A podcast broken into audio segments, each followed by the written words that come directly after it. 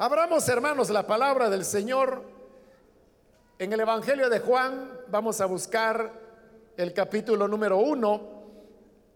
Hace unas pocas semanas hemos comenzado el estudio del Evangelio de Juan. Todavía estamos en el capítulo 1 y en los primeros versículos. De manera que le invitamos para que usted se sume a este estudio que estaremos desarrollando con la ayuda del Señor. Leemos la palabra de Dios en el Evangelio de Juan, capítulo número 1, versículo 3 en adelante.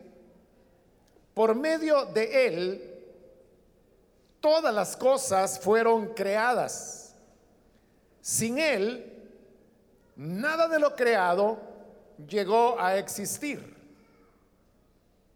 En él estaba la vida y la vida era la luz de la humanidad.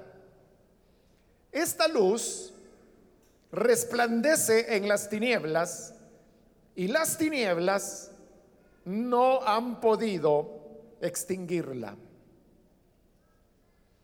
Amén. Hasta ahí dejamos la lectura. Pueden tomar sus asientos, por favor.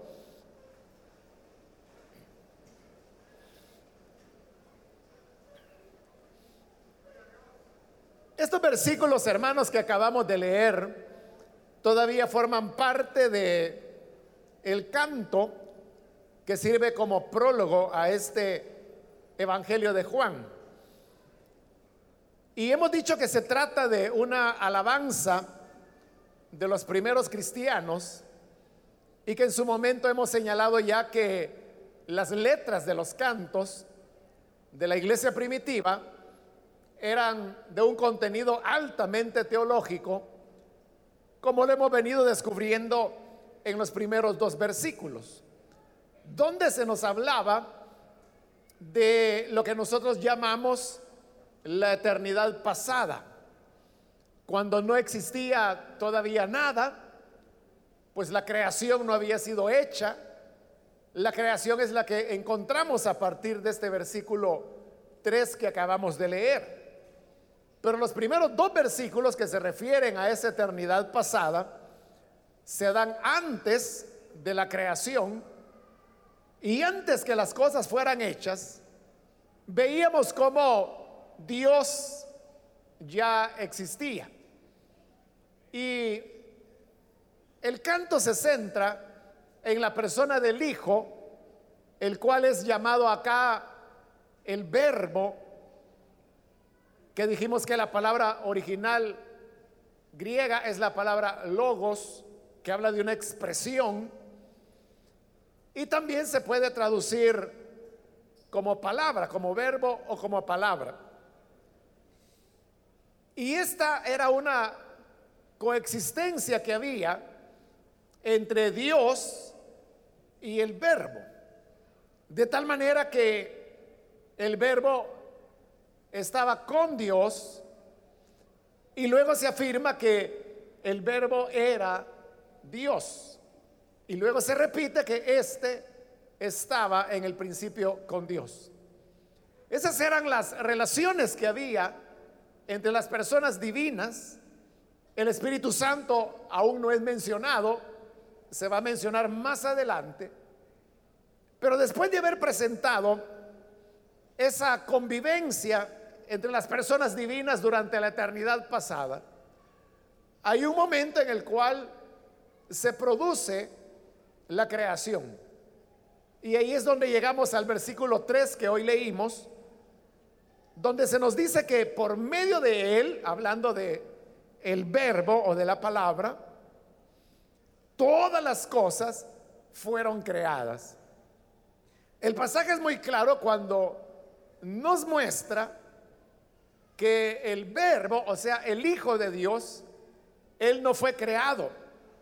Él no es una criatura, sino que al contrario, es el creador. A partir de Él es que todas las cosas comenzaron a ser hechas. Normalmente, hermanos, el tema de la creación se le atribuye a Dios el Padre porque así es como se nos narra en el libro de Génesis. Sin embargo, hay otros pasajes de la escritura donde vemos que el Hijo, aquí llamado el Verbo, tiene una actividad también muy fuerte en el tema de la creación, al punto que se nos dice que todas las cosas fueron creadas por Él.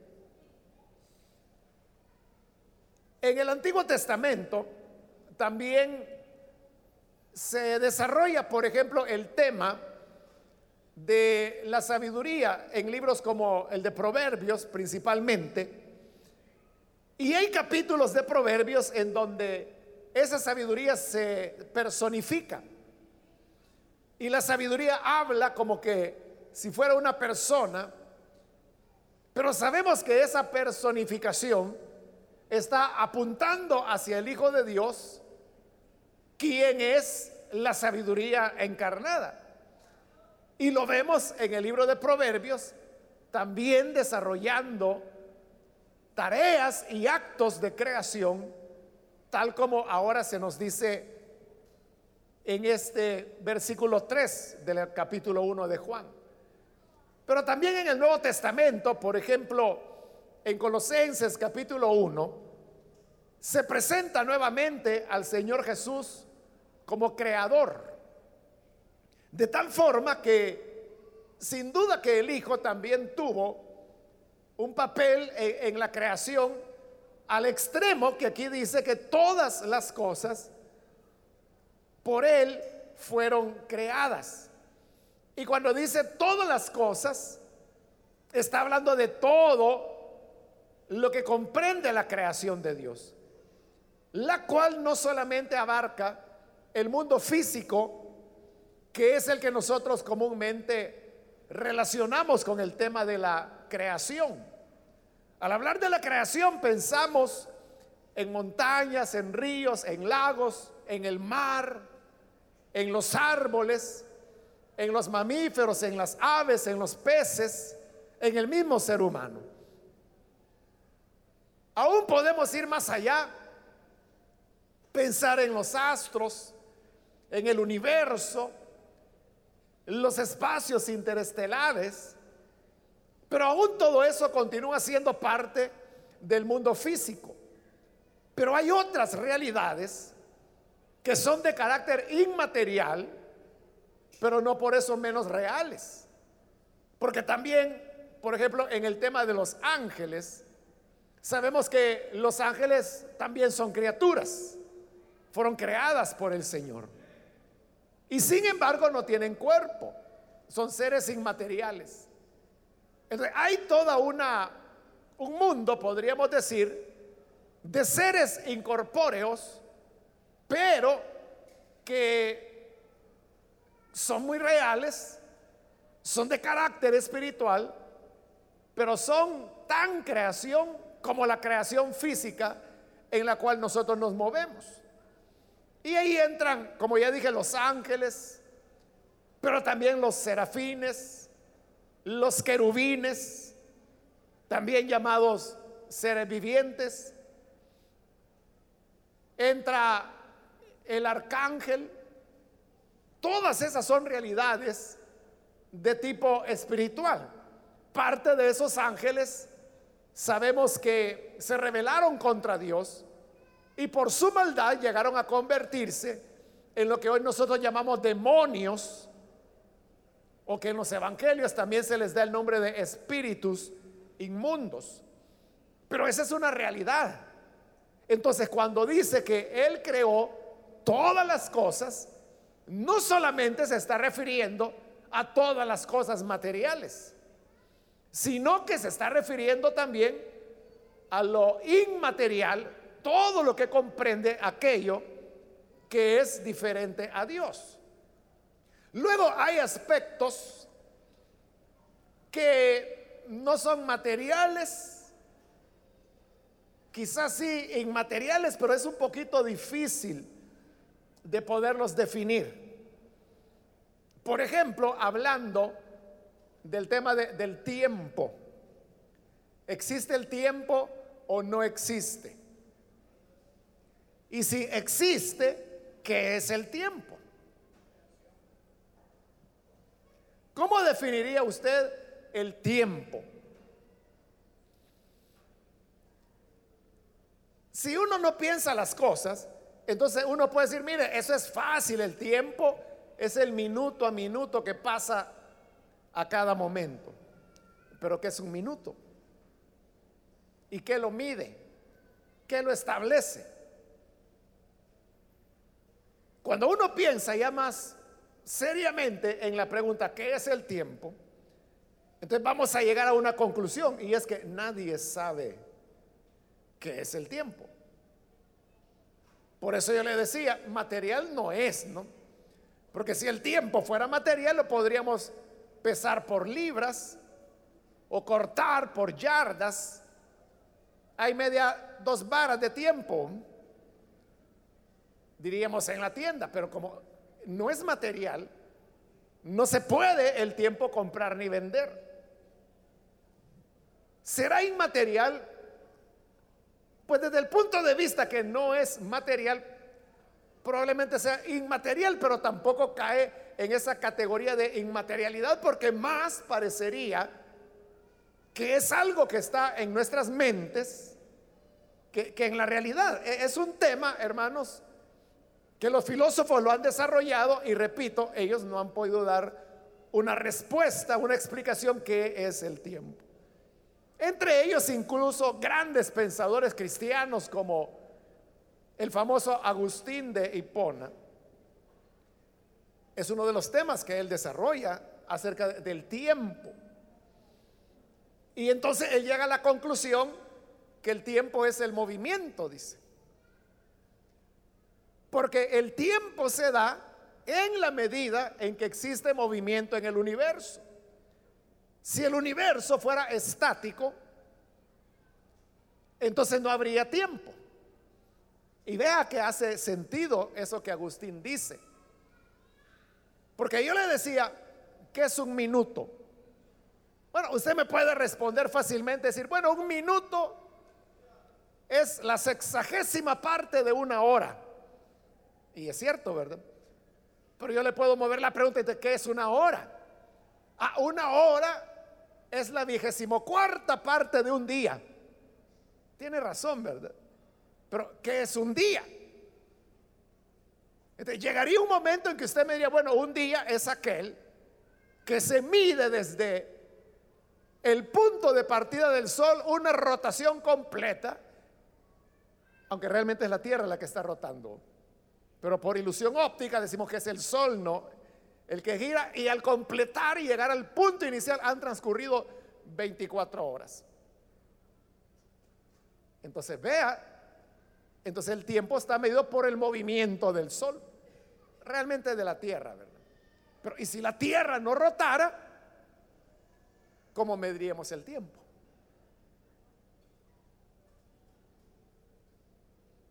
Entonces los días se miden en base al movimiento de rotación de la Tierra y los años en base al movimiento de traslación de la Tierra, que es en su órbita solar.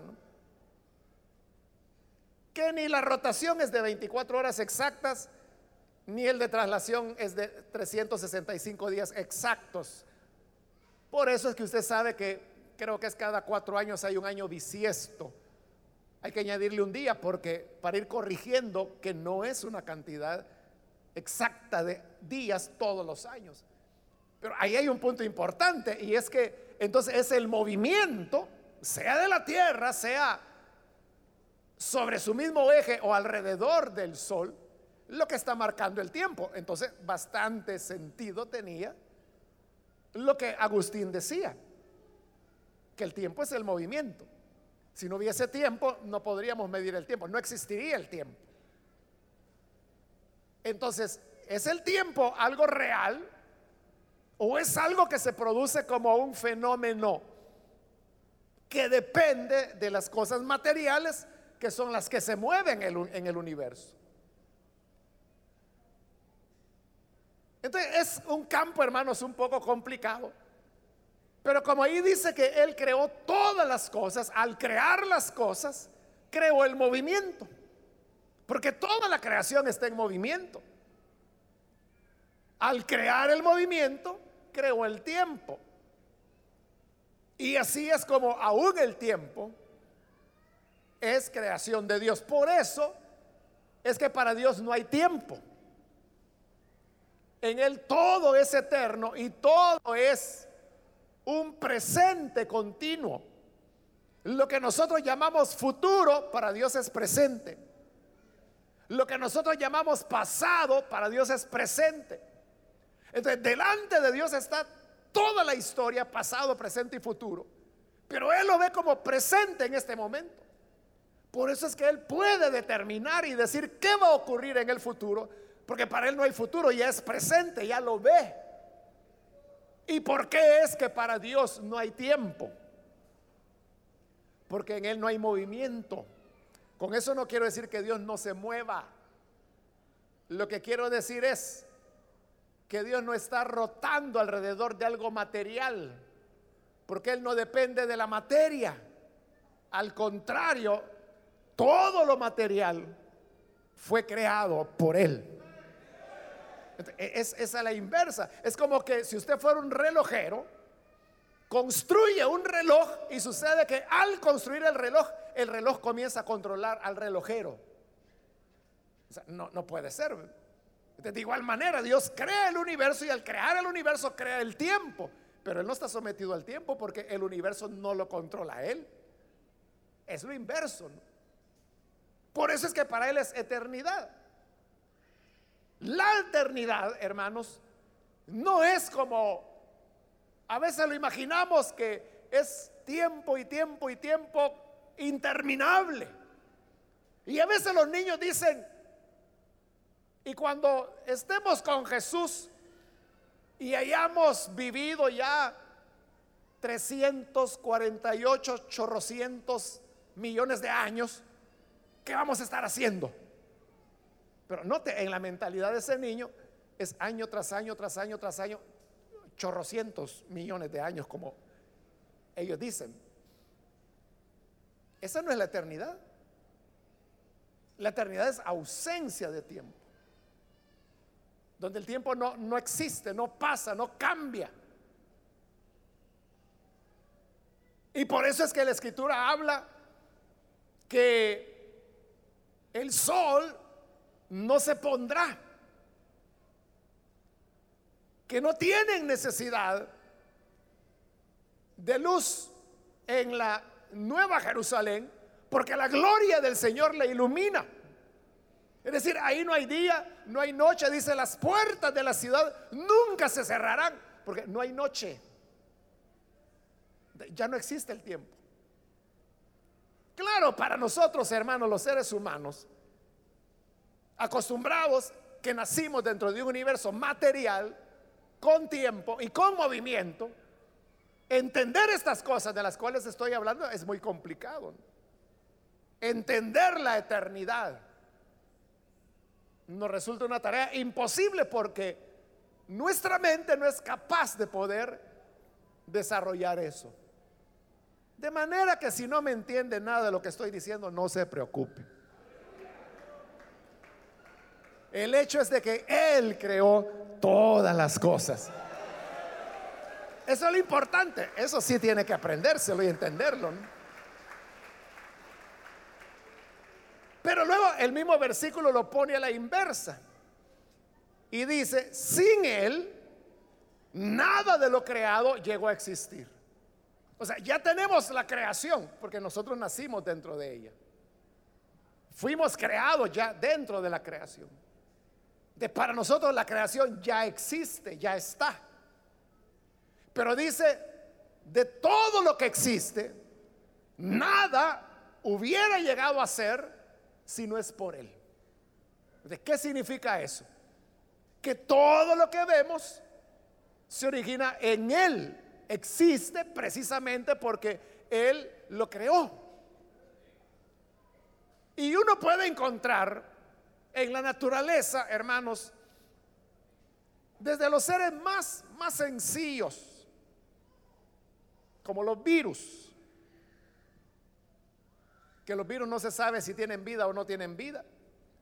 no, no son seres orgánicos propiamente dichos, sino que son como pedazos de materia que flotan, pero son virus y causan enfermedades, como usted sabe. E, es una curiosidad de la biología eso. Pero ese, ese ser que es tan simple, que ni siquiera llega a ser materia orgánica, es un ser. Eso fue creado por Dios. Una cosa que ni siquiera la podemos ver con nuestros ojos. Pero hay cosas mucho más complejas. Vienen los insectos, vienen los peces, vienen las aves, vienen los reptiles y luego vienen los mamíferos, que son ya los seres más complejos y entre ellos estamos nosotros los seres humanos. ¿Cómo es que hemos llegado a ser lo que somos? Nada de lo que fue hecho existiera si no fuera por Él. Entonces cuando uno, hermanos, piensa en cualquier parte del ser humano, usted puede pensar, por ejemplo, en el ojo. Todas las cámaras que existen, digitales o no, han sido hechas copiando el ojo humano. Pero vea la diferencia que hay. Una cámara no puede hacer lo que usted hace. Yo puedo decir, desde aquí voy a tomar una foto muy bonita de toda esta gente. Tomo la foto y me sale plana la imagen. Entonces lo que yo aquí veo que se extiende hasta allá, los hermanos me ven. En la foto sale como que si aquí están. Porque aplana la imagen. Y usted se pone, ¿qué pasó? Y usted cree, esta cámara no sirve. Es que ninguna cámara tiene la capacidad que el ojo humano tiene.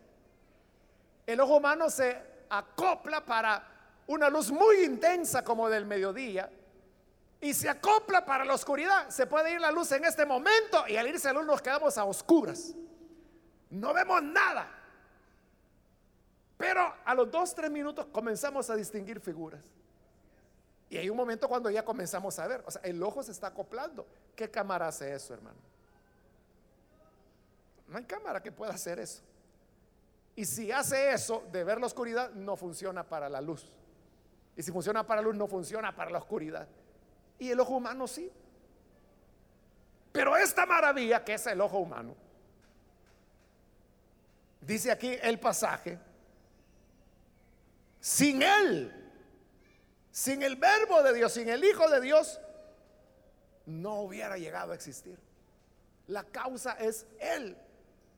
Ahora, en la creación, lo que tenemos es una expresión, una revelación más bien. Dios se revela a través de sus obras de creación, las cuales las hizo el verbo, como estamos leyendo acá. Entonces vea, los seres humanos se les puede conocer por medio de lo que hacen. Quizá usted se ha preguntado, por ejemplo, los antropólogos, ¿cómo hacen para saber que determinada vasija precolombina que desenterraron allá por el Tazumal es del año 600 de la era cristiana, por decir algo? ¿Cómo lo saben?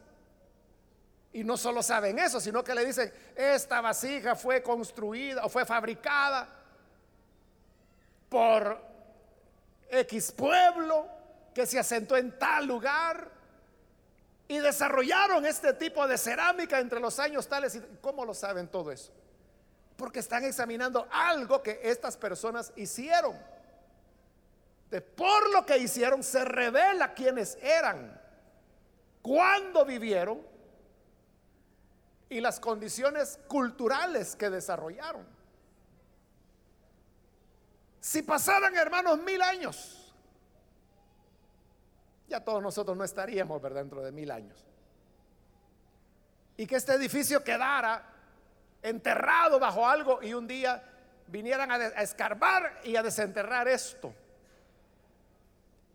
Comenzarían a estudiarnos Entonces dirían, bueno, este lugar aparentemente era un lugar de culto. Pero mire qué extraño cómo colocaban las sillas. El hecho de que las sillas tengan esta disposición significa que para ellos el elemento central estaba en la parte de adelante. O sea, ¿por qué, ¿por qué no están viendo para la pared de allá? ¿O por qué no están viendo para los lados? ¿Por qué están viendo todos para acá? comenzarían a deducir, ah, entonces para ellos lo central era lo que ocurría adelante. ¿Y qué ocurría adelante? Bueno, tenían un mueble como este que servía para sostener lecturas. Entonces parece que para ellos lo sagrado era un libro. Y alguien había ahí que les hablaba de eso y a lo cual ponían toda la atención.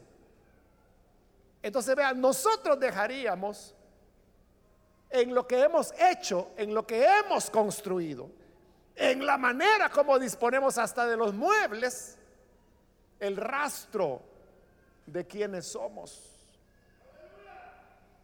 en las cosas comunes que hacemos. Si usted me invitara a su casa a ver la habitación de su hijo o de su hija, que ellos no estén, pero ver cómo tienen la habitación, yo voy a saber qué clase de hijo y de hija tiene usted. Ya me entendió, ¿verdad? Por los rastros que han dejado. Si uno entra en una habitación del niño, del joven, y todo está ordenado, la cama ordenada, todo en su lugar, entonces yo ya sé de, qué tipo de, hijo es el que usted tiene. Por si al entrar tengo que pasar encima del calcetín y por acá ropa, y ese es un desorden y oscuro y sucio y polvoso, también me está diciendo mucho de su hijo. Eso es en, los rastros, digamos, que vamos dejando. En lo que hacemos, en lo que vivimos, en lo que hablamos. Pero cuando se trata de cuestiones creativas, es donde más se expresa y se revela el hombre, el ser humano. Y cuando hablo de cosas creativas, me refiero que puede ser pintura, puede ser música, puede ser literatura, lo que las personas escriben, lo que las personas cantan, los diseños que hacen de sus viviendas, de sus edificios, o sea, la arquitectura, las fotografías, o sea, todo lo que tiene algún elemento creativo refleja más el corazón del hombre.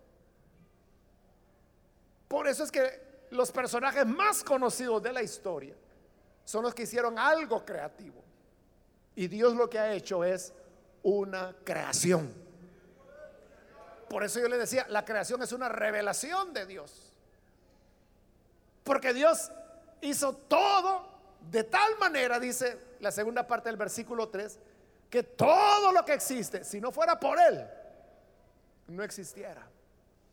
Entonces cuando vemos a los seres humanos, cuando vemos cómo funcionamos, cuando vemos la maravilla de lo que es el cuerpo, cuando vemos el universo, cuando vemos el espacio, cuando vemos los cometas, cuando vemos las estrellas, los peces, cuando descubrimos la conexión que hay en la naturaleza, los sistemas ecológicos, uno se maravilla y dice, alguien tuvo que hacerlo detrás de esto, alguien se nos está revelando a través de lo creado.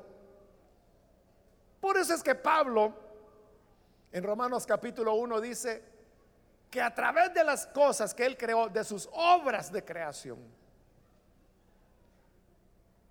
aprendemos, dice, tres cosas que Dios revela. Número uno, que hay Dios. Número dos, que es eterno. Y número tres, que tiene poder.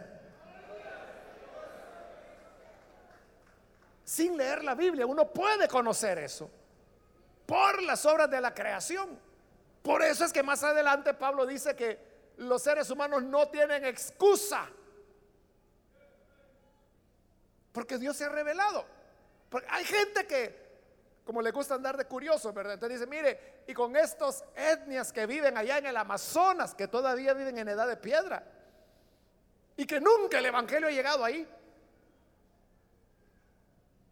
¿Qué va a pasar con ellos si nunca supieron ni que existió la Biblia, ni que vino alguien que se llamó Jesús? No saben nada de Abraham ni de Dios. ellos tienen sus conceptos de Dios, ¿no? ¿Y ellos cómo se van a salvar? Romanos 1. Dios se ha revelado a través de las obras de creación de tal manera, dice Pablo, que no tienen excusa.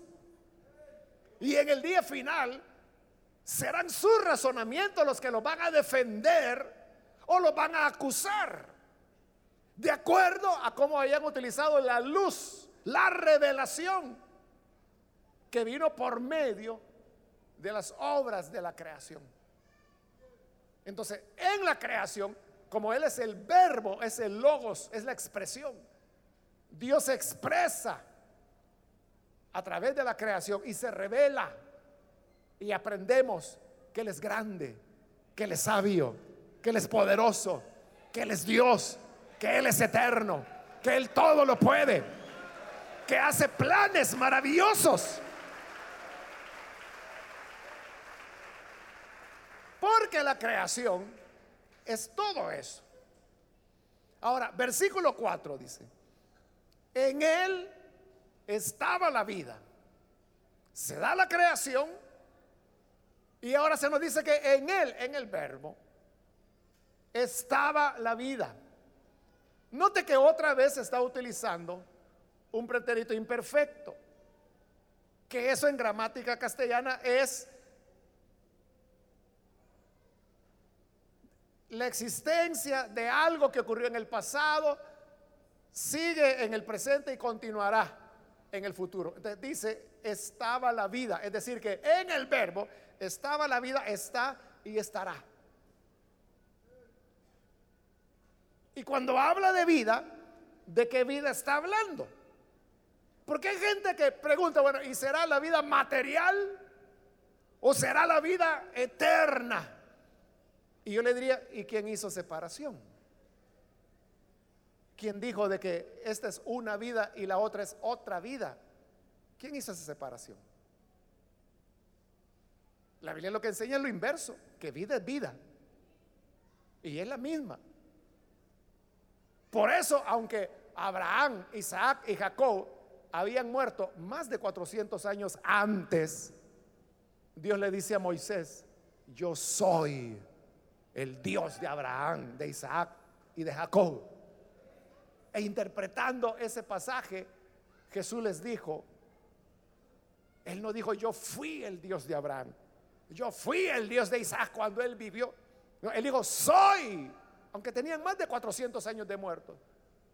Porque Dios, dijo Jesús, no es Dios de muertos, sino Dios de vivos. Sí, amén. Porque, dijo él, delante de él todos viven. ¿Por qué están vivos delante de Dios? Por lo que le dije hace un momento, que para él no hay tiempo. Para el hombre habían pasado 430 años. Para Dios ahí estaban vivos. Es que lo que ocurre, hermanos, es que para nosotros la muerte física es como una pared que separa, ¿no? el mundo de nuestra experiencia, aquí el lado de los vivos, estamos el lado de los vivientes, físicos. Pero cuando viene la muerte, se pasa del otro lado de la pared y ahí ya nosotros no vemos, ya no tenemos contacto. De solo vemos acá, del otro lado no vemos. Pero Dios está arriba de esa pared y Él ve a los que vivimos físicamente y a los que duermen físicamente, pero que Él los ve que están vivos. Entonces cuando le habló a Moisés que estaba al lado de los vivos, le dijo, yo soy el Dios de Abraham. Y Moisés pudo decir, pero Dios, ¿cómo es eso que vas a ser el Dios de Abraham si Él hace 430 años que se murió? Tú crees que hace 430 años murió, pero para mí aquí lo estoy viendo, está vivo, está acá. Soy el Dios de Él. Él sigue creyendo en mí.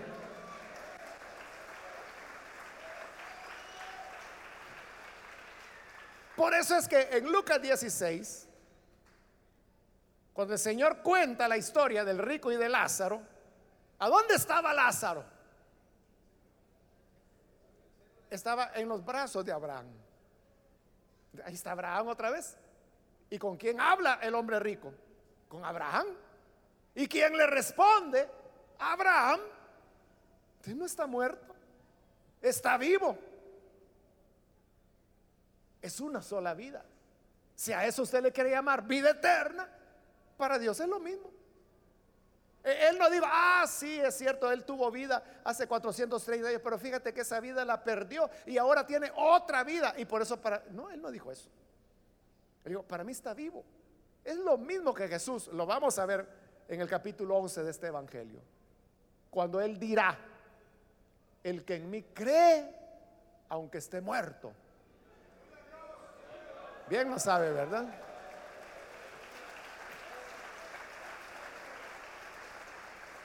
Así es.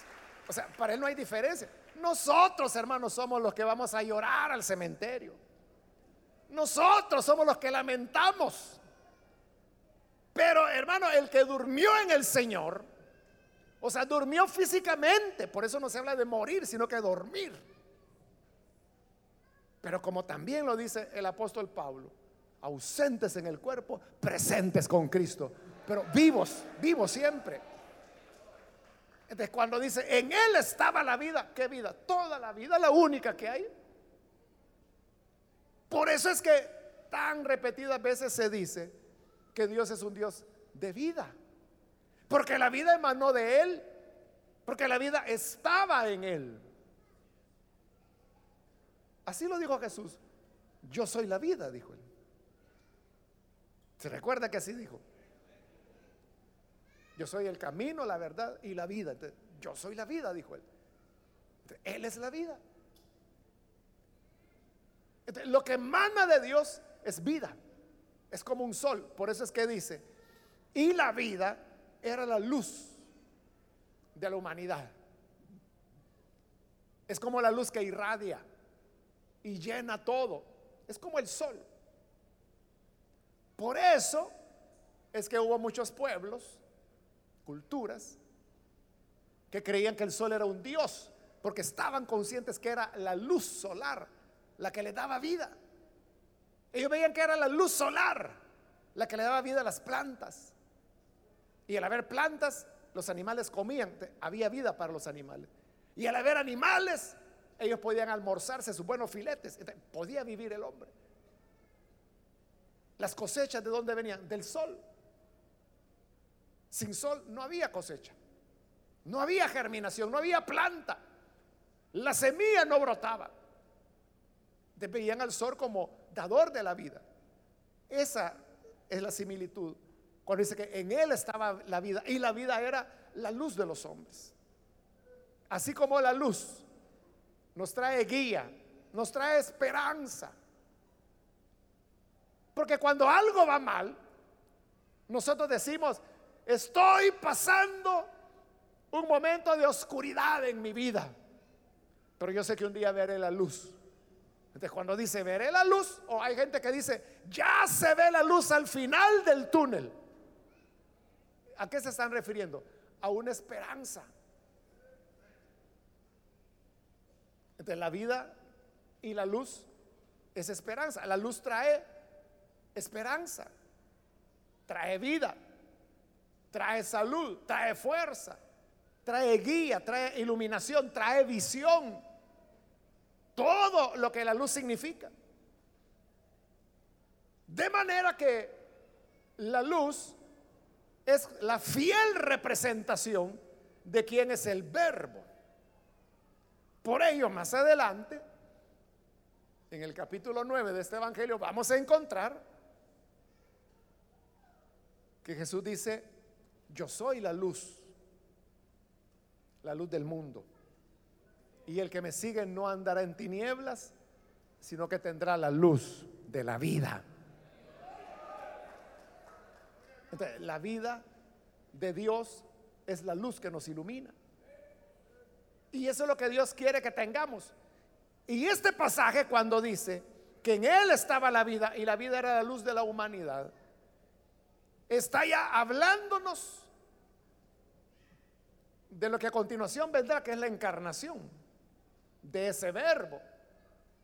pero que viene para iluminar a la humanidad, porque es la luz de la humanidad. De para eso Él necesita acercarse al hombre, necesita iluminarle. Y por eso es que el Señor Jesús es esperanza, es alivio, es vida para todo el que quiera creer en Él. El que me sigue no andará en tinieblas. Mientras el ser humano no tiene a Jesús, no tiene la luz. Y si no tiene la luz, anda en tinieblas. ¿Y qué pasa con el que anda en tinieblas? Tropieza, cae, tiene temor. Porque ve ahí una sombra y dice, uy, ahí a saber qué hay. Y quizás es una rama. Pero como está en oscuridad, le teme a todo. Hasta que un día Cristo aparece, disipa nuestras tinieblas y nuestro temor se va. Y tenemos paz con Él.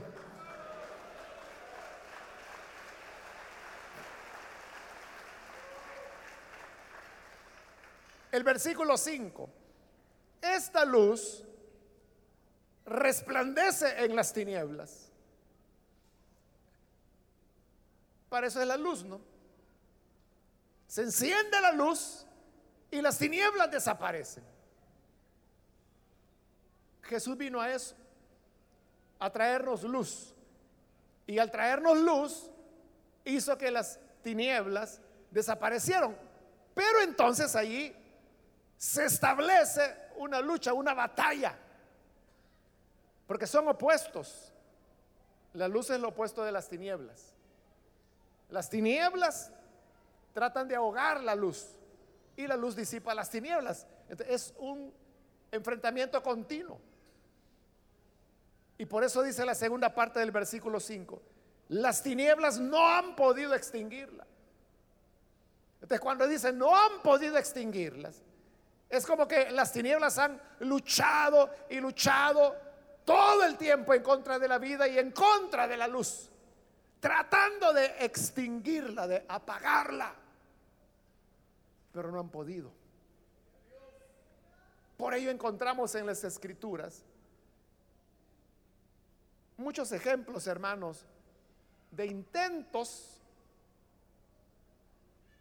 de las tinieblas por apagar la luz y que nunca lo logró. Allá en Egipto, el faraón dio orden de matar a todo niño varón. Y recuerde que esa era la simiente de la promesa. al matar a todo niño varón, era cortar la línea de la cual vendría el Salvador, quien es la vida y quien es la luz. eran las tinieblas tratando de apagar la luz. Pero ¿qué ocurrió? No pudieron apagarla. Mientras más los opresionaban, dice el libro de Éxodo, más se multiplicaban. No, los podían detener. Y el faraón le pidió a las parteras de las hebreas y le dio la orden, le dijo, si es niña, la que nació, déjenla vivir. Pero si es niño, mátenlo. Y las parteras no le hicieron caso. Y siguieron naciendo niños.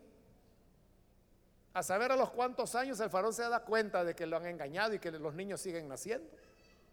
Y manda a llamar a las parteras y dice, ¿qué pasó? Yo les dije que si eran niños que las matara.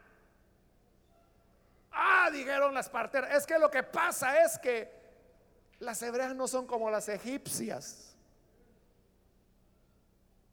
Las egipcias son paliduchas y delgadas. No aguantan un alumbramiento. Pero las hebreas son tan robustas que cuando nosotros llegamos ya han nacido los niños. Y ya no podemos hacer nada. Y el faraón les creyó. Y Dios bendijo a las parteras. Y dice que les bendijo sus familias y tuvieron muchos hijos, las mismas parteras. Siguieron teniendo más hijos. Porque las tinieblas no pudieron extinguirla. Pero lo mismo, hermano, uno puede encontrar más adelante en el libro de Reyes, ¿Se acuerda de aquella mujer llamada Atalía? Que hizo un intento por matar a todos. Bueno, mató a todos los descendientes del rey. que eran algunos de ellos hijos de ella, pero no le importó, lo que quería era el poder.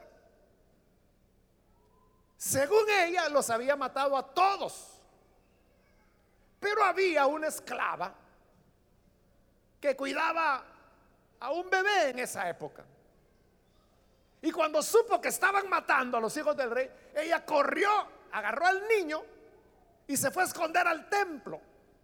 Y ahí le dijo al sacerdote, mira, dame así lo que están matando a los hijos del rey. Pero yo agarré este, lo salvé. Y el sacerdote la recibió y eso permaneció en secreto por varios años, porque era un bebé. Pero cuando el niño llegó a ser ya 11 años, algo así, si mal no recuerdo, el sacerdote dijo, bueno, ya es tiempo de restablecer la dinastía. Atalía pensaba que los había matado a todos. Es decir, cortó la raíz de David. Cortó la simiente de donde vendría el hijo de David, que es la luz, que es la vida. Pero entonces el sacerdote agarra a los guardias del templo y le dice, bueno, este grupo en esta puerta, los otros en otra puerta, los otros allá. Y vamos a presentarle al pueblo al rey. Y si en eso viene la señora esa, agárrenla, pero no la vayan a matar aquí, no quiero que me vayan a manchar el templo. Sáquenla y ahí vean qué hacen con ella. Y así fue, proclaman. Y suenan las trompetas y dice, Israel, aquí está tu rey. Y la gente va a ver. Y es un niño que la corona le quedaba sobre los hombros porque era muy, muy chiquito. Y cabal, Atalía oye, va y cuando llega la capturan. Y conforme había dicho el sacerdote, se la llevan por allá y allá la matan. Las tinieblas no pudieron extinguir la luz. Siguió la luz viviendo.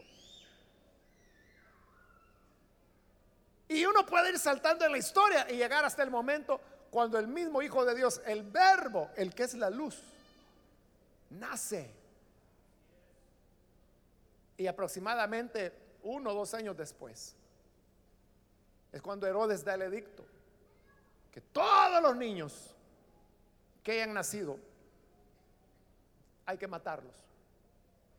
Es otra vez las tinieblas tratando de extinguir la luz.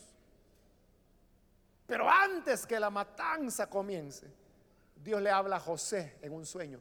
Y dice, mira, levántate, toma al niño y a su madre y vete a Egipto porque van a tratar de matarlo. Y cuando Herodes comenzó la matanza, Jesús estaba ya seguro allá en Egipto. Hasta que Herodes muere. Y cuando Herodes ha muerto, Dios le vuelve a hablar a José, mira, los que querían matar al niño, ya los maté yo. Ya pueden regresar. Y ellos regresaron, pero tuvieron temor de ir a Belén. Entonces dice que mejor se fueron a Nazaret, a Galilea. Y ahí el niño creció. Y por eso le decían Jesús de Nazaret, aunque él era de Belén. Pero por esa confusión se dio así. Otra vez, las tinieblas no pudieron extinguir la luz hablando de ejemplos bíblicos, pero de igual manera, hermanos, podríamos continuar hablando de intentos que ha habido en la historia contemporánea por extinguir la luz. Usted sabe que acá mismo en nuestro país, los pioneros del Evangelio, muchos de ellos fueron martirizados. Algunos martirizados directamente, así que los agarraron a balas y los mataron y otros martirizados en el sentido de entrega de su vida, que por venir a sembrar el Evangelio acá murieron de enfermedades o se enfermaron aquí, volvieron a sus países y allá murieron. Hubo cárceles, persecución, asesinatos, como ya le mencioné. ¿Y todo eso por qué?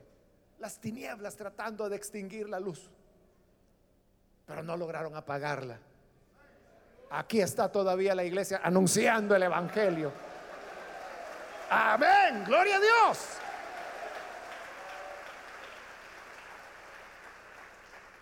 Y cada día, a través del pecado, Satanás quiere impulsarlo a usted a apagar la luz que hay en ti.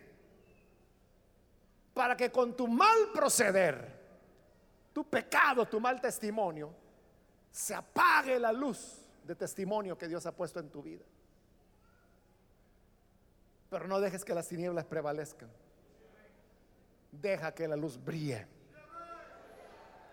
Y las tinieblas no podrán extinguirlas hasta que lleguemos al día final. Y que todos, hermanos, lleguemos hasta el final, pero brillando con la luz de Cristo. Amén.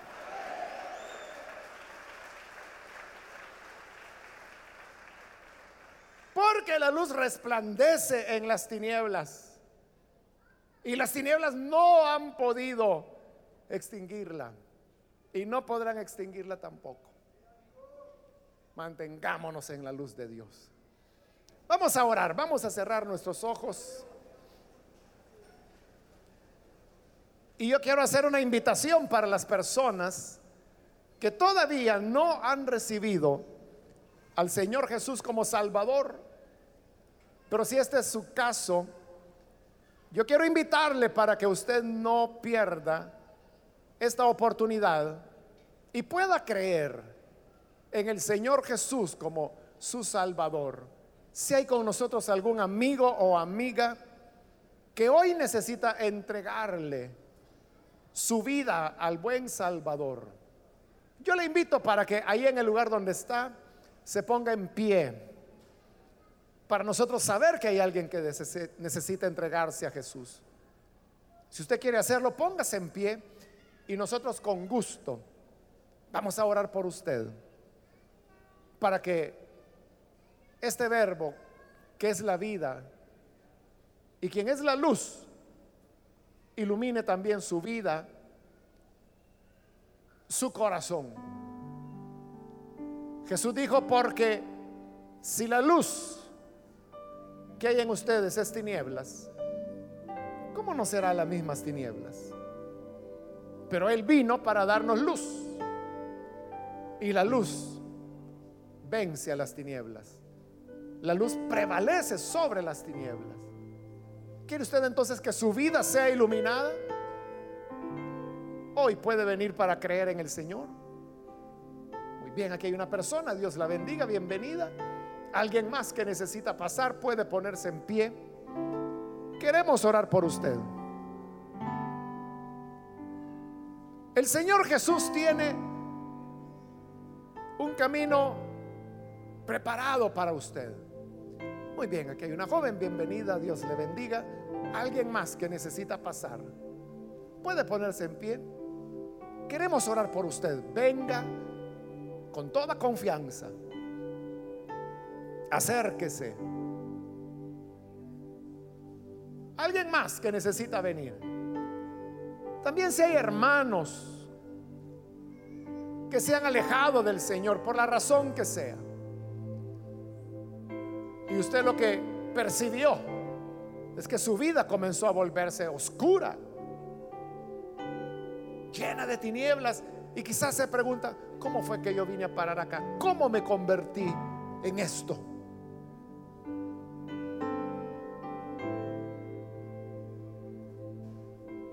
Pero la luz puede volver a usted. Reconcíliese con el Señor. Póngase en pie para que oremos por usted. Bien, aquí hay otra persona. Dios la bendiga. Bienvenida. Aquí hay otra persona más que pasa. Dios lo bendiga. Bienvenido. Alguien más que necesita pasar. Póngase en pie. Queremos orar por usted. Para que la luz le ilumine. Y como dice la escritura, mira que la luz que hay en ti no sean tinieblas. A veces nosotros creemos conocer, saber,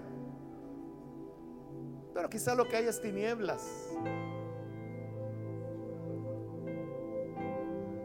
Muy bien, aquí hay otra persona. Dios la bendiga. Bienvenida. ¿Alguien más? Yo le invito para que pase. Finalizo la invitación, pero si hay alguna otra persona que necesita venir por primera vez o reconciliarse, póngase en pie. Y venga, vamos a orar. Acérquese. Venga la luz. Bien, aquí hay otra persona. Dios la bendiga. Bienvenida. Aquí hay alguien más. Dios le bendiga. Y aquí hay un hombre también que pasa. Dios lo bendiga. Bienvenido. ¿Algo otra persona? Estoy a punto de orar, pero si hubiese alguien más, acérquese ahora.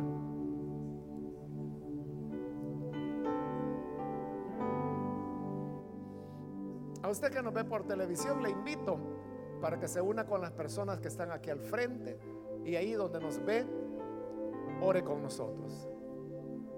Señor, te damos las gracias por las personas que han pasado acá. También te pedimos por aquellos que a través de la televisión, de la radio, del internet están ahora escuchando y recibiendo tu palabra. Te pedimos luz de vida, que vengas para iluminarles y que la vida que tú eres la comuniques, la traspases, Señor, a los que hoy con sencillez y humildad vienen para reconocer que solo en ti hay perdón, solo en ti hay esperanza, solo en ti hay vida. Que tu bendición, Señor, y tu paz sea sobre cada uno de ellos. Bendice a tu iglesia. Ayúdanos a todos, Señor, a andar en la luz. Que no nos desviemos de este camino luminoso por donde tú nos llevas. Gracias porque viniste para revelarnos la luz, revelarnos la vida. A ti, Señor, alabamos y agradecemos por Jesucristo, nuestro Salvador. Amén. Amén. Damos la bienvenida a las personas. Dios les bendiga.